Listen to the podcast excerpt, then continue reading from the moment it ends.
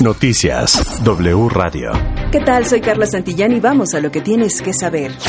Noticias W Radio. En las últimas horas a escala nacional se sumaron 1.075 nuevos casos de COVID-19 y 29 defunciones por el nuevo coronavirus. Datos de la Secretaría de Salud indican que el acumulado es de más de 5.731.000 contagios confirmados y 324.033 personas han fallecido tras contraer el SARS-CoV-2. Se estima que más de 4.600 son los pacientes que mantienen activa la pandemia hoy en México. Y el gobierno de Nuevo León es el primero en anunciar que a partir del domingo 24 de abril el uso de cubrebocas en lugares cerrados y abiertos será opcional. El gobernador Samuel García aseguró que se apostará por una cultura de autocuidado de la ciudadanía y exhortó a continuar con la vacunación. Estados Unidos ha prolongado el requisito de que todos los extranjeros que entren a su territorio por las fronteras con México y Canadá estén vacunados contra COVID-19. Los visitantes deberán presentar una prueba de que han completado la pauta de vacunación contra el nuevo coronavirus para entrar vía terrestre o marítima al país, una condición de la que quedan exentos los estadounidenses o los ciudadanos con residencia permanente en la Unión Americana.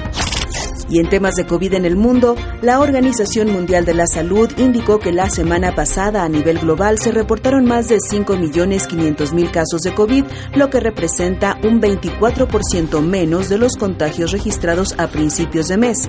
Los países con las cifras más altas reportadas son Corea del Sur con más de 972.000 casos, Francia con 827.000 y Alemania con más de 769.000 contagios confirmados.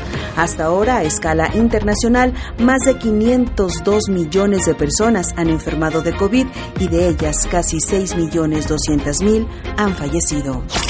Vamos a otros temas porque el presidente de Ucrania, Volodymyr Zelensky, dijo que su país necesita 7 mil millones de dólares al mes para subsistir y recuperarse de la devastación económica por la invasión rusa. El mandatario ucraniano aseguró que las Fuerzas Armadas de Rusia están destruyendo todo aquello que puede servir como sustento económico, incluidos almacenes de alimento, refinerías de petróleo y estaciones de tren.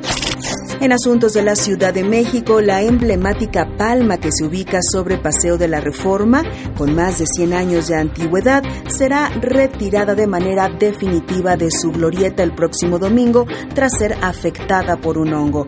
La jefa de gobierno, Claudia Sheinbaum, anunció que se someterá a consulta el árbol que ocupará su lugar.